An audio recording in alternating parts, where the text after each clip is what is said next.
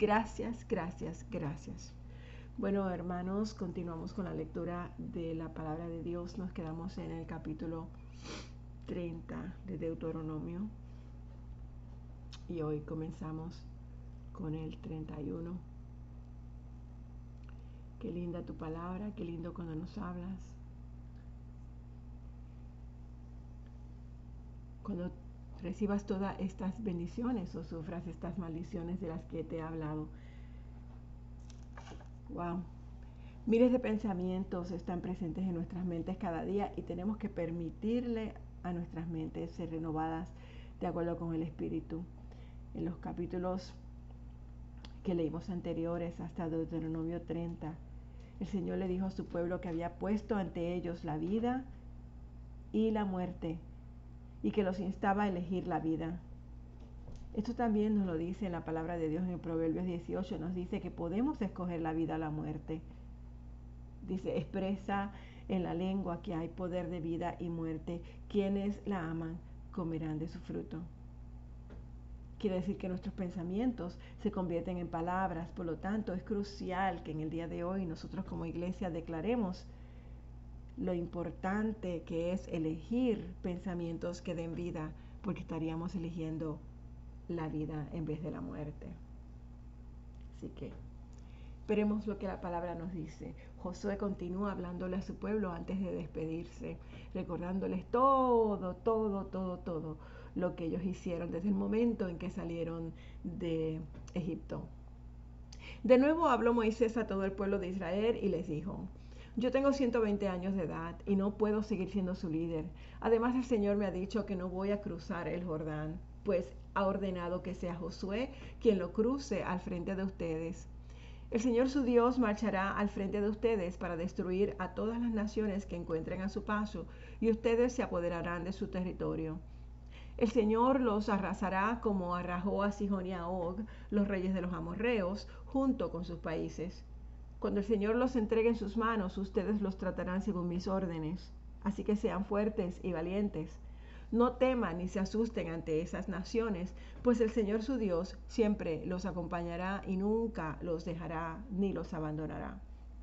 Llamó entonces Moisés a Josué y en presencia de todo Israel le dijo, Sé fuerte y valiente, Josué, porque tú entrarás con este pueblo al territorio que el Señor juró darles a sus antepasados tú harás que ellos tomen posesión de su herencia. El Señor mismo marchará al frente de ti y estará contigo. Nunca te dejará ni te abandonará. No temas ni te desanimes. Moisés escribió esta ley y se la entregó a los sacerdotes levitas que transportaban el arca del pacto del Señor y a todos los ancianos de Israel. Luego les ordenó, cada siete años, en el año de la cancelación de deudas, durante la fiesta de las enramadas, cuando tú, Israel, te presentes ante el Señor tu Dios en el lugar el que habrá de elegir, leerás en voz alta esta ley en presencia de todo Israel. Reunirás a todos los hombres y mujeres y niños de tu pueblo y a los extranjeros que vivan en tus ciudades para que escuchen y aprendan a temer al Señor tu Dios y obedezcan fielmente todas las palabras de esta ley y los descendientes de ellos, para quienes esta ley será desconocida, la oirán y aprenderán a temer al Señor tu Dios mientras vivan en el territorio que vas a poseer al otro lado del Jordán. El Señor le dice a Moisés, ya se acerca el día de tu muerte. Llama a Josué y preséntate con él en la tienda de reunión para que reciba mis órdenes. Fue así como Moisés y Josué se presentaron allí. Entonces el Señor se apareció a la entrada de la tienda de reunión en una columna de nube y le dijo a Moisés, tú irás a descansar con tus antepasados. Y muy pronto esta gente me será fiel con los dioses extraños del territorio al que van a entrar. Me rechazarán y quebrantarán el pacto que hice con ellos. Cuando esto haya sucedido, se encenderá mi ira contra ellos y los abandonaré. Ocultaré mi rostro y serán presa fácil. Entonces les sobrevendrán muchos desastres y adversidades y se preguntarán, ¿No es verdad que todos estos desastres nos han sobrevenido porque Dios ya no está con nosotros? Ese día, ese día yo ocultaré aún más mi rostro por haber cometido la maldad de irse tras otros dioses.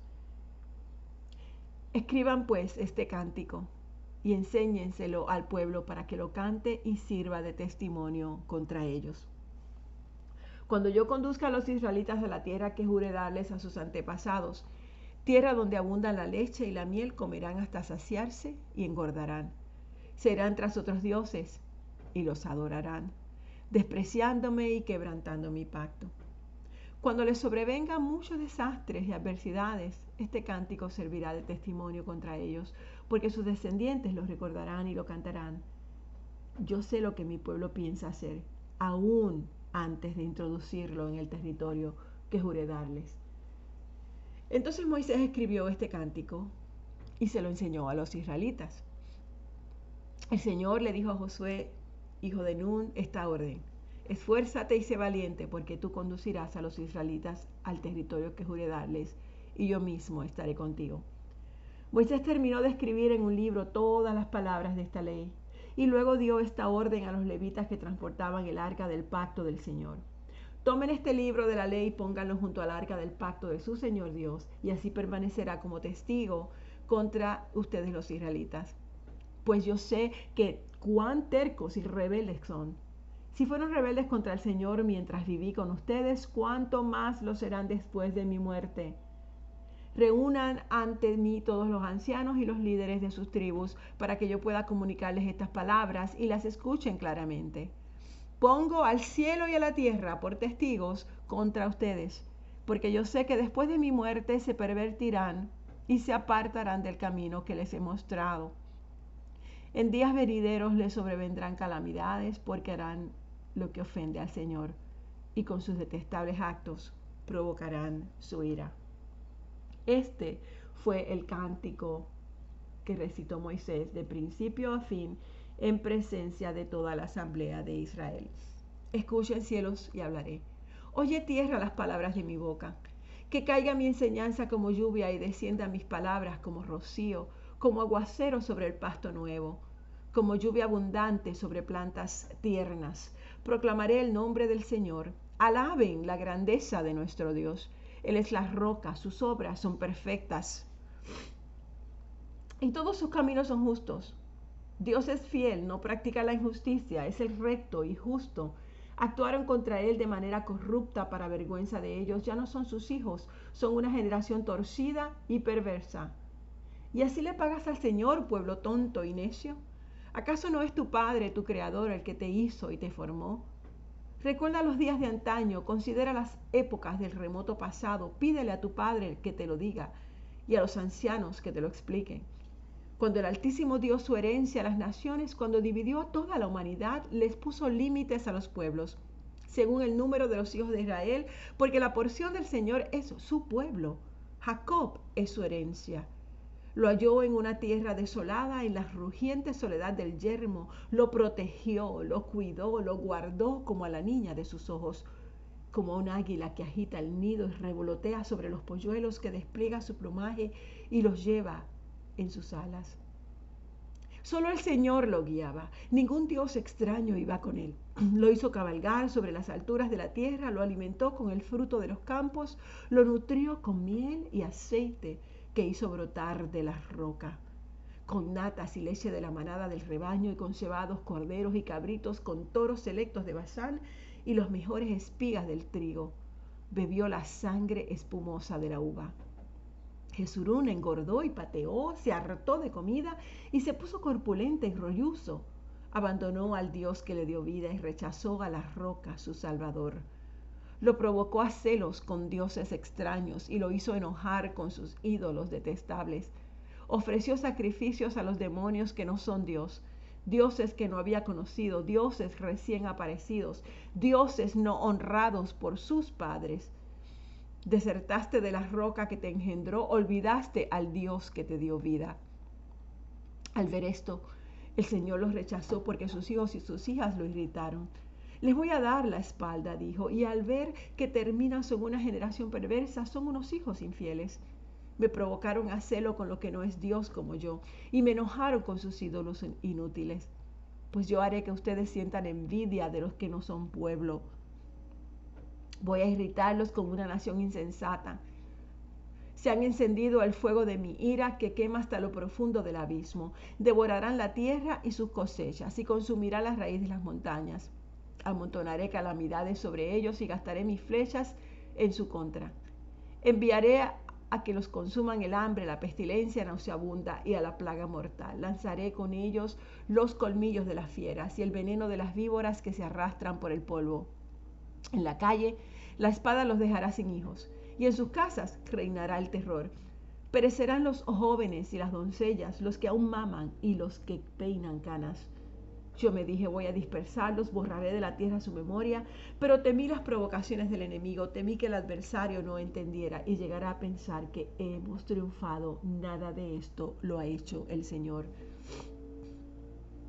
Como nación, son unos insensatos.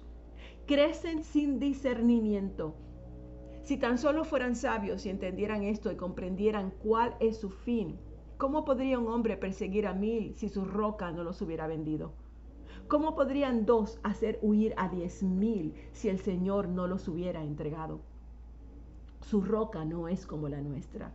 Aún nuestros enemigos lo reconocen. Su viña es un retoño de Sodoma de los campos de Gomorra. Sus uvas están llenos de veneno, sus racimos preñados de amargura.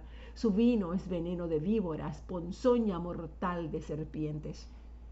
¿No he tenido esto en reserva y los he sellado en mis archivos? Mía es la venganza, yo pagaré a su debido tiempo, su pie resbalará, se apresura su desastre y del día del juicio se avecina. El Señor defenderá a su pueblo. Cuando lo vea sin fuerzas tendrá compasión de sus siervos, cuando ya no haya ni esclavos ni libres, y les dirá, ¿dónde están ahora sus dioses? La roca en la cual se refugiaron. ¿Dónde están los dioses que comieron la gordura de sus sacrificios y bebieron el vino de sus libaciones? Que se levanten a ayudarles, que les den abrigo. Vean, ahora que yo, vean ahora que yo soy el único. No hay otro Dios fuera de mí. Yo doy la muerte y devuelvo la vida. Causo heridas y doy sanidad. Nadie puede librarse de mi poder. Levanto la mano al cielo y declaro, tan seguro como que vivo para siempre, cuando afile mi espada reluciente y en el día del juicio la tomé en mis manos. Me vengaré de mis adversarios, les daré merecido a los que me odian, y mis flechas se embriagarán de sangre, y mi espada se hartará de carne, sangre de heridos y de cautivos, cabezas de caudillos. Alégrense naciones con el pueblo de Dios. Él vengará la sangre de sus siervos. Sí, Dios se vengará de sus enemigos y hará expiación por su tierra y por su pueblo. Acompañado de Josué, hijo de Nun, Moisés, y Moisés fue y recitó ante el pueblo todas las palabras de este cántico. Cuando terminó, le dijo a todos los israelitas, mediten bien en todo lo que les he declarado solemnemente en este día Díganle a sus hijos que obedezcan fielmente todas las palabras de esta ley, porque no son palabras vanas para ustedes, sino que de ella depende su vida. Por ellas vivirán mucho tiempo en el territorio que van a poseer al otro lado del Jordán. Y ese mismo día el Señor le dijo a Moisés, sube a las montañas de Abarín, contempla desde allí el monte Nebo, en el territorio de Moab, frente a Jericó y el territorio de Canaán, el cual voy a dar en posesión a los israelitas. En el monte al que vas a subir morirás y te reunirás con los tuyos. Y así como tu hermano Aarón murió y se reunió con sus antepasados en el monte Or, esto será así, porque a la vista de todos los israelitas, ustedes dos me fueron infieles en las aguas de Meribá en el desierto de Sin no honraron mi santidad. Por eso no entrarás en la tierra prometida.